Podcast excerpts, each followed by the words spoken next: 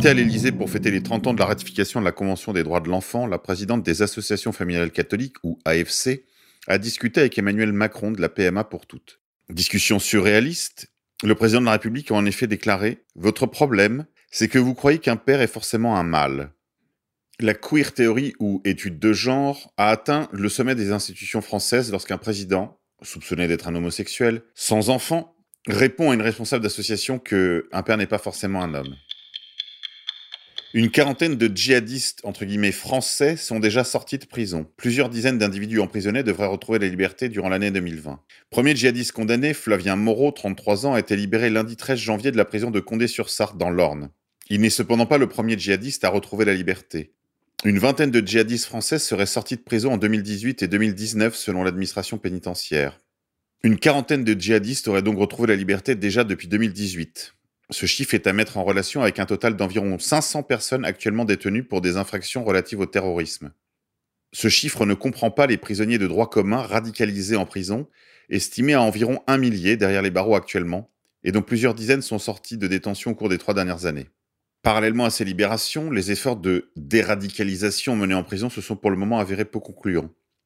Je ne suis pas certaine que l'on puisse obtenir un désengagement salafo-djihadiste durant le temps de la détention, prévenait en 2018 Naïma Rudloff, avocate générale près la Cour d'appel de Paris et chef du service d'action publique antiterroriste et atteinte à la sûreté de l'État. Prétendre être sorti du terrorisme ne suffit pas à constituer une preuve. Ce n'est qu'à la sortie de prison que cette dernière commence, mais aussi le risque. Et en matière de terrorisme, le risque de récidive est très élevé. À cette situation, une solution existe pourtant. Éric Zemmour la propose, il a raison, une fois n'est pas coutume. L'expulsion de tous les délinquants et criminels étrangers, d'échéance de nationalité de tous les binationaux convaincus de crimes ou délits, à quoi j'ajouterai pour ma part le rétablissement de la peine de mort pour tous les crimes de sang. Les masters sur les études de genre ont le vent en poupe à l'université. L'université Lyon 2 propose par exemple pas moins de 7 cursus consacrés aux études de genre depuis 2014. Identité genrée, intersectionnalité, hétéropatriarcat, violence de genre, depuis plusieurs années, la nouvelle langue égalitariste a envahi la société, jusque dans l'université. De plus en plus d'entre elles proposent des masters consacrés au genre, comme le rapporte Le Monde. C'est notamment le cas de l'Université Lumière Lyon 2, qui n'en propose pas moins de 7 depuis 2014. Les débouchés seraient tout trouvés pour ces étudiants, un poste dans une association ou une ONG ou une mission de consultant en genre qui pourra conseiller une structure sur la façon de favoriser l'égalité entre les hommes et les femmes, ou de formateurs notamment sur les questions d'égalité en entreprise.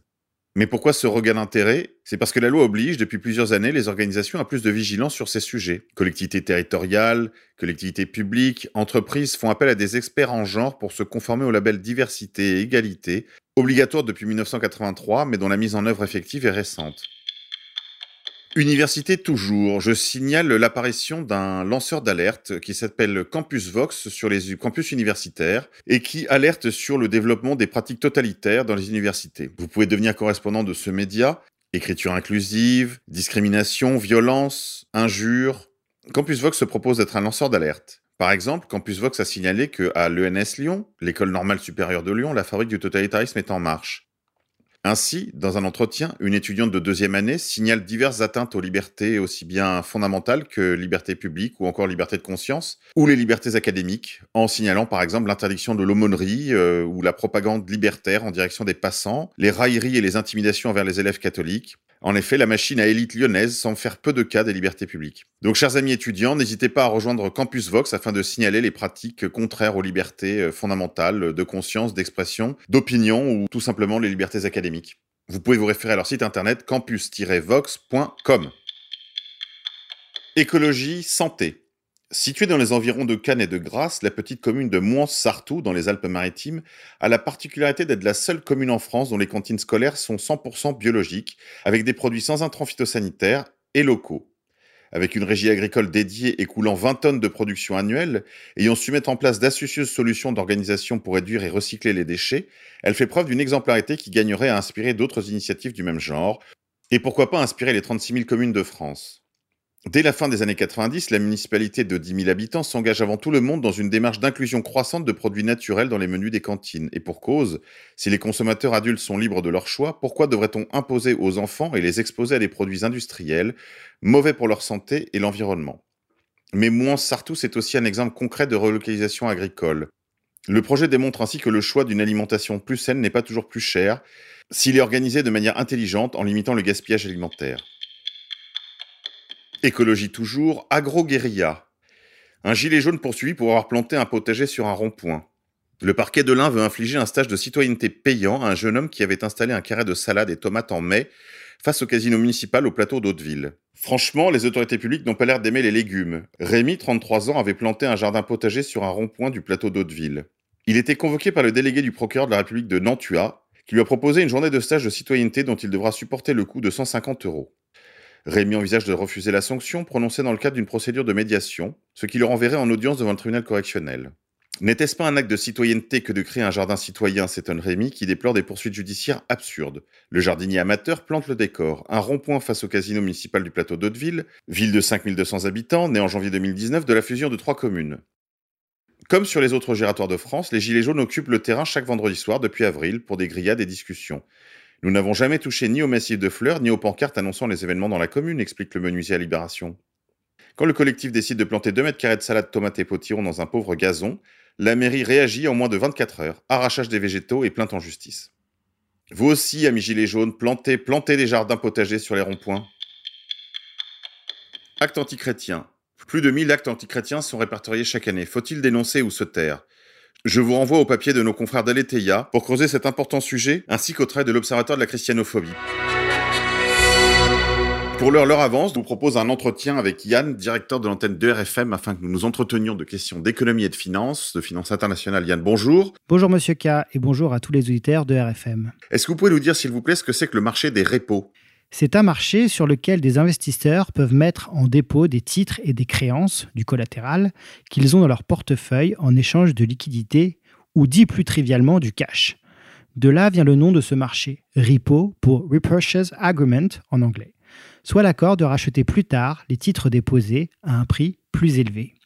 La différence entre le prix initial et le prix de rachat est matérialisée par le taux de repo qui fluctue selon l'offre et la demande. Sur ce marché, nous avons d'un côté les banques d'investissement et les fonds de pension, essentiellement, qui par ce biais trouvent les liquidités nécessaires pour financer leur montage et leurs investissements, et de l'autre, nous avons les sociétés de gestion d'actifs, des fonds monétaires, des banques commerciales et même certaines banques centrales, bref, des sociétés et institutions assises sur des piles de cash et qui trouvent là un moyen pratique pour faire fructifier leur argent sans risque sur des maturités très courtes. Les transactions sur le marché des repos se font généralement du jour pour le lendemain et sont amenées à se répéter ainsi tous les jours tant que les besoins de financement des investisseurs sont présents. Que s'est-il passé exactement en septembre dernier? Les 16 et 17 septembre dernier, ce taux de repo qui fluctuait autour de 2% a subitement bondi pour atteindre les 10%. Le marché a été pris d'une véritable panique et bon nombre de banques et de fonds de pension se sont retrouvés dans l'incapacité de se refinancer. La Federal Reserve, la Fed, c'est-à-dire la Banque centrale américaine, est donc intervenue afin d'éteindre le feu en déversant immédiatement 75 milliards de dollars, et cela afin de ramener le taux à la normale. Concrètement, la Fed s'est donc substituée aux acteurs traditionnels de ce marché pour prendre elle-même en pension les titres des banques afin que ces dernières puissent boucler le financement de leurs opérations. Est-ce que tout cela a suffi à régler le problème? Non. Cette intervention pourtant massive n'a rien réglé. Le marché des repos est depuis régulièrement sous pression. Ainsi, la Fed est obligée d'intervenir fréquemment pour garder le marché sous contrôle. C'est ainsi que depuis septembre, elle a déversé pas moins de 500 milliards de dollars au cours de différentes interventions. Est-ce le rôle d'une banque centrale d'intervenir comme ça pour sauver banques et fonds de pension? En temps normal, non. Il n'est pas du rôle des banques centrales de se substituer aux acteurs et d'agir comme une assurance touriste comme c'est le cas actuellement. Mais depuis la crise de 2008, on a bien compris que sous la pression, les banques centrales n'hésitaient pas à mettre au placard leurs principes pour sauver les banques. Cet épisode met surtout en porte-à-faux le président de la Fed, Jérôme Powell, qui souhaitait mettre un terme aux deux décennies de politique extrêmement laxiste menées par ses prédécesseurs, j'ai nommé Alan Greenspan, Ben Bernanke et Yannette Yellen. Jérôme Powell, donc, qui s'était engagé à relever les taux et à normaliser le bilan de la Fed, qui depuis 2008 s'était considérablement accru avec les politiques d'assouplissement quantitatif menées. Avec cet épisode, toute sa communication et sa crédibilité sont balayées. En effet, par ces injections massives, la Fed lance une nouvelle campagne d'assouplissement quantitatif soit quantitative easing en anglais, QE, qui ne dit pas son nom, et donne une nouvelle fois du crédit aux critiques qui l'accusent d'être un outil aux mains des lobbies financiers. Mais euh, alors pourquoi une telle pratique de la Fed? Avec l'avènement de la finance comme élément central de nos économies modernes, le marché des repos est devenu la source principale de financement sur les marchés financiers et s'est ainsi totalement substitué aux banques traditionnelles. Et parce qu'il échappe aux régulations dont font encore l'objet les banques commerciales, le marché des repos est appelé shadow banking, soit finance de l'ombre, les initiés. Cette absence de cadre contraignant explique la croissance vertigineuse du marché des repos qui en 2020 avoisine le trillion de dollars. Il est le cœur qui irrigue les marchés financiers, taux, actions, obligations, produits dérivés. Tous reposent sur sa capacité à les alimenter en liquidité. C'est particulièrement le cas des fonds de pension aux politiques particulièrement agressives et risquées sur les produits dérivés. La valeur des actifs des fonds de pension dans le monde s'élève, attention, écoutez bien, à 3,2 trillions de dollars. Ainsi, on comprend mieux le rôle crucial que joue le marché des repos. S'il se grippe, c'est l'ensemble des acteurs qui se retrouvent dans l'incapacité de se refinancer. Dans un premier temps, les fonds de pension, puis les banques, puis les chambres de compensation, l'industrie financière devenue majoritaire dans les économies occidentales de services s'effondre. Les indices financiers et boursiers du monde entier chutent, annonçant une nouvelle crise financière de grande ampleur. Et on l'a vu avec la crise de 2008, une crise financière, ça veut dire moins de rentrées fiscales, qui engendre une dégradation des finances et donc des coupes dans les services publics et les investissements de l'État, une mise en danger des économies des petits épargnants ainsi que la retraite des travailleurs qui ont choisi la capitalisation, et enfin et surtout un effondrement des banques. En effet, la séparation des banques d'investissement et des banques commerciales ayant été supprimée aux États-Unis et jamais réalisée en France, petit aparté, on se souvient du discours d'Hollande Mon ennemi c'est la finance et de ses promesses. Bref, nous sommes tous solidaires des risques encourus par le simple fait d'avoir nos dépôts dans ces banques. En outre, cela veut dire également une économie à l'arrêt, car une économie dont on a coupé toute possibilité de financement de l'économie réelle. Est-ce que les banques françaises sont touchées? Bien entendu.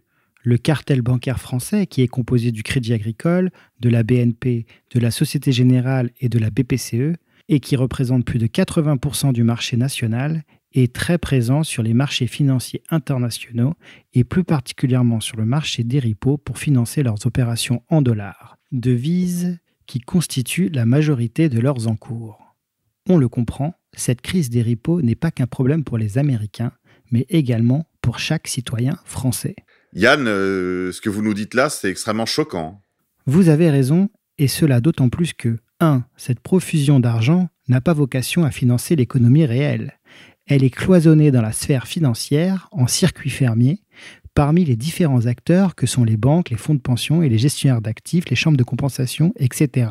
Ce qui explique que cette inflation ne se répercute pas dans l'économie réelle.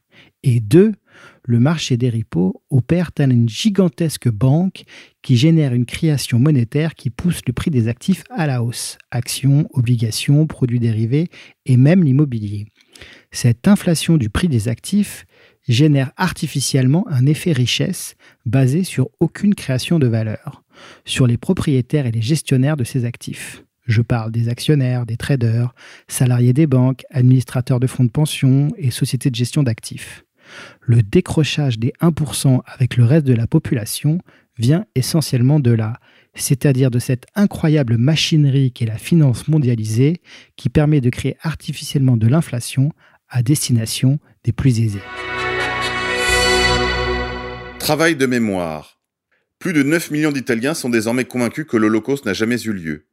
Un récent sondage en Italie révélait qu'au cours des 15 dernières années, le nombre de personnes qui croient maintenant que l'Holocauste n'a jamais eu lieu a été multiplié par 5. Plus de 15% des personnes interrogées lors d'un sondage en Italie ont déclaré que l'Holocauste n'avait jamais eu lieu. Les résultats font partie du rapport annuel d'Eurispes sur l'Italie, publié jeudi dernier. Le sondage de l'organisation non gouvernementale sonde les opinions des Italiens sur un certain nombre de sujets, notamment la crédibilité du gouvernement, des médias et de l'histoire, y compris cette année l'Holocauste la prévalence du déni de l'Holocauste sur les Italiens interrogés est cinq fois supérieure à celle de l'année 2004, où 2,7% des personnes interrogées alors avaient déclaré que l'Holocauste n'avait jamais eu lieu. Près de 24% des personnes interrogées ont déclaré que les Juifs contrôlaient l'économie et les médias, et 26% ont déclaré qu'ils contrôlaient la politique américaine. 20% environ sont d'accord avec cette affirmation selon laquelle Benito Mussolini était un grand leader qui n'a fait que quelques erreurs. Les nuages s'amoncellent, l'avenir s'annonce très sombre.